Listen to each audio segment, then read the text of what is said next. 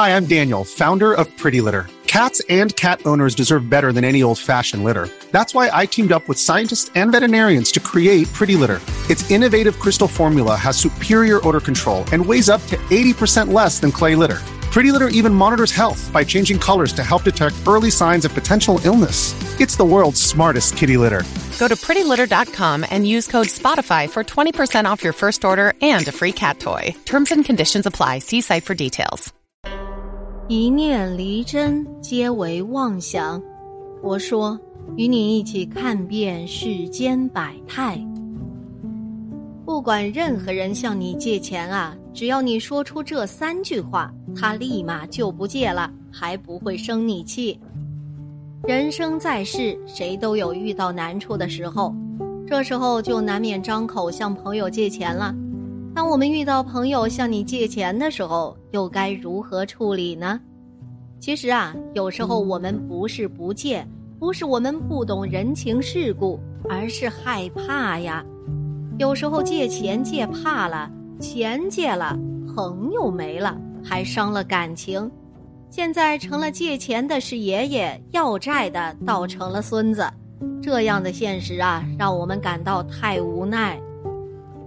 从古至今呢，只要我们活着，就一定能遇到被借钱或者去借钱的经历，比如三叔四舅、七大姑八大姨、亲戚朋友向你借过钱，当亲朋好友啊开口向你借钱的时候。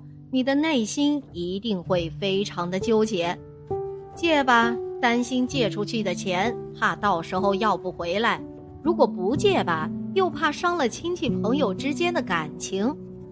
最令人头疼的就是啊，借钱的时候，借钱的人说的那是信誓旦旦、天花乱坠，把你说到最后没有办法，只好把钱借给他。但等到还钱的时候呢？有的人如期而至，有的人让你等了个寂寞。今天呢，我就把发生在我身上的事情先给大家分享一下。前几年呢，有一个很多年没有联系的老朋友，突然找到我说家里出现了点情况，需要救急，跟我借五千块钱。当时我是有点犹豫的，因为在上班的时候，我们的关系并不是特别的好。在我犹豫的时候，他主动提起了在上班时间的点点滴滴，也勾起了我的回忆。后来不好意思，我就把钱借给了他。借钱的时候，他一再的向我保证说，下个月一定把钱还给我，最多不超过两个月。就这样，我给他转了五千块。可是啊，在还钱的时候，他就开始百般的耍赖了。找出各种各样的理由来说他的各种困难，目的呢就是不还钱。遇到这种事儿，我也是无语了，只能自认倒霉了。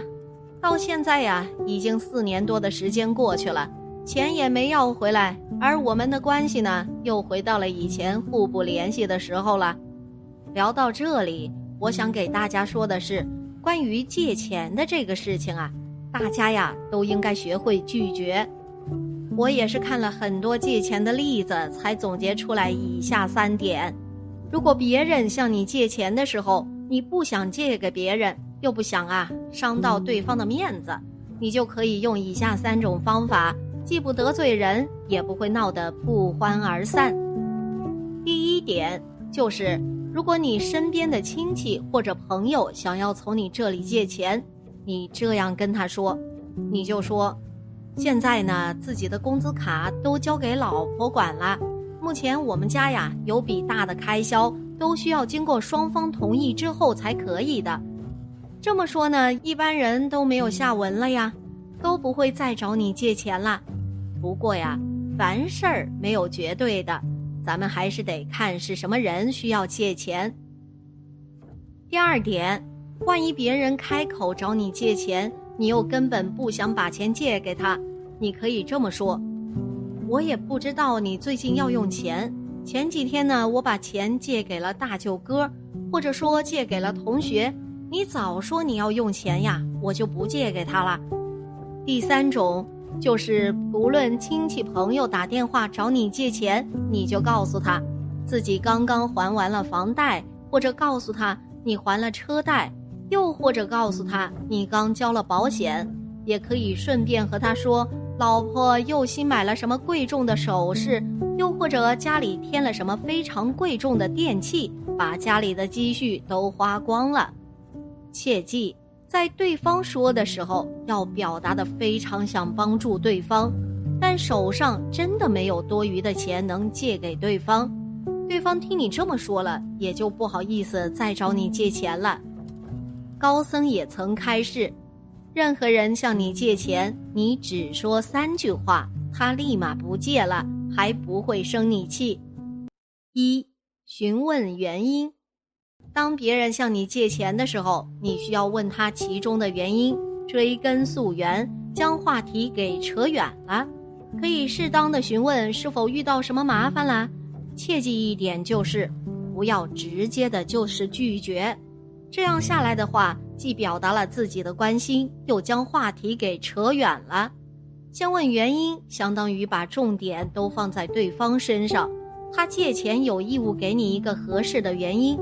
一方面显得你重情重义，这不是钱的事；另一方面呢，偷偷的把主动权拿回来，这步啊确实非常重要。一杜绝对方换个理由继续找你借；二，为之后要说的话做铺垫，顺利的达到拒绝但不伤和气的目的，还施彼身，优雅拒绝。这样做的好处就是，暗示最近的一段时间你都没有闲钱可以借。二，拒绝的话无奈的说。平日里经常往来的朋友或者部门的同事都是知根知底的人，这些人来找你借钱，拒绝的话呀，一定要说的委婉。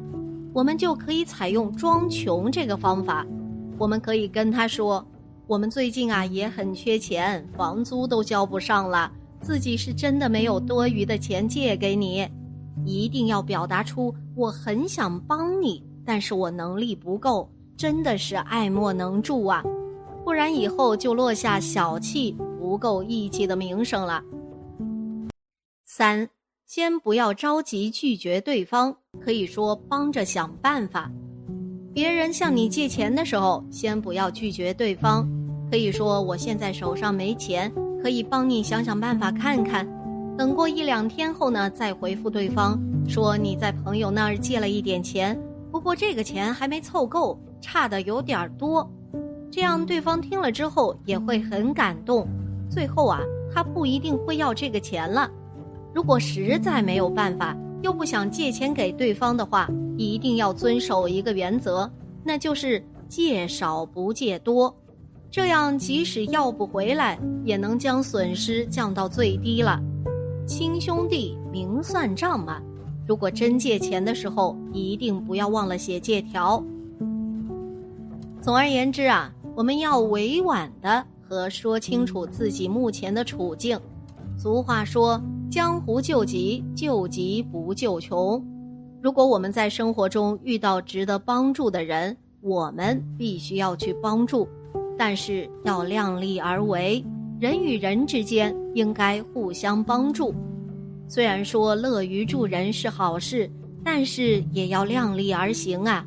大家的钱都不是天上掉下来的，都是自己辛辛苦苦一分一块攒起来的。别人有难，伸以援手是可以的，但是借钱并不是你的义务，该还时就得还呐。很多时候啊，真不是我们不愿意借钱给别人。而是怕借出去后的钱一点回音也没有。如果大家都能有借有还，自然也能再借不难呐。我们不是吝啬，在这个支付宝都能借钱的年代，还需要向亲友借钱的人，要么是借钱金额远远大于还款能力，要么就是舍不得给利息。无论是哪种啊，你都要衡量一下你们的关系。谈钱伤感情，如果不会谈钱，还伤感情啊！优雅拒绝，大声说不。凡事有代价，凡事皆要付出成本代价，没有例外。有前因必有后果，凡事互为因果。现在的结果呢，全是过去种下的因所导致的。量变引起质变，大概率量变引起质变。能量守恒，自然均衡。凡事啊都是有原因的，凡事也都不是平白无故的。好啦，今天的节目呢就到这里了。希望此次相遇能给大家带来收获。如果你也喜欢本期内容，希望大家能给我点个赞，或者留言、分享、订阅。感谢您的观看，咱们下期节目不见不散。